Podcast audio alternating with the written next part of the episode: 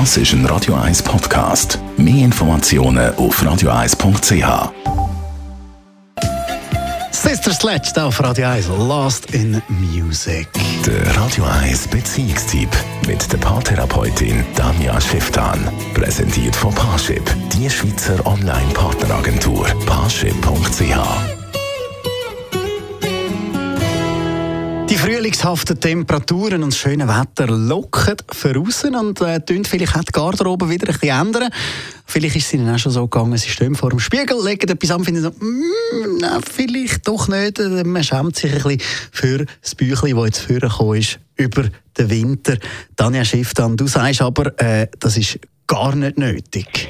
Ja, genau. Was ich total nämlich bezeichnend finde, es hat ein paar Sonnenstrahlen und plötzlich haben alle Fitnesszentren haben halben Preis, weil sie die Leute ermutigen um ins Fitness zu gehen und man kommt irgendwie massenhaft Mails oder Facebook-Werbung für Diäten oder was auch immer zugeschickt. Also irgendwie wird wahnsinnig Profit aus dem gemacht, dass die Leute sich offensichtlich, die Mehrheit der Leute sich offensichtlich unwohl fühlt mit ihrem Körper. Und das kommt natürlich in dem Moment mehr zum Tragen, wo nicht mehr die Winterjacke ähm, da völlig dick um einen umgepackt ist.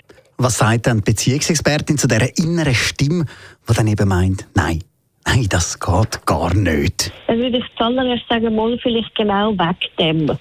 Weil im Endeffekt, ob ein Zeug ein bisschen zu eng ist oder eben vermeintlich der Bauch äh, zu groß oder viel zu klein ist oder Brust zu groß oder zu klein oder äh, Sixpack zu wenig ausgebildet ist, das ist völliger Blödsinn. Was mit dem anderen bemerkt wird, ist, wie wohl fühlt sich einer in seinem Körper, unabhängig von dem, was als offizielles sozusagen Schönheitsideal gilt. Also man hat dort Forschungen gemacht, dass Leute attraktiver eingeschätzt werden, wenn sie sich ihrem Körper wohlfühlen, als wenn die werden als weniger attraktiv eingeschätzt, wo zum Beispiel den Bauch einziehen sich in seinem Körper wohlfühlen, das ist das grosse Geheimnis. Social Media hat aber doch einen grossen Einfluss, eben, wie man sich so fühlt teilweise. Was ist dein Tipp? Wie kommt man zu mehr Selbstliebe? Das ist ein mega schönes Wort, weil um das geht es genau, um die Selbstliebe. Und das ist sozusagen nach dem Motto Learning by Doing.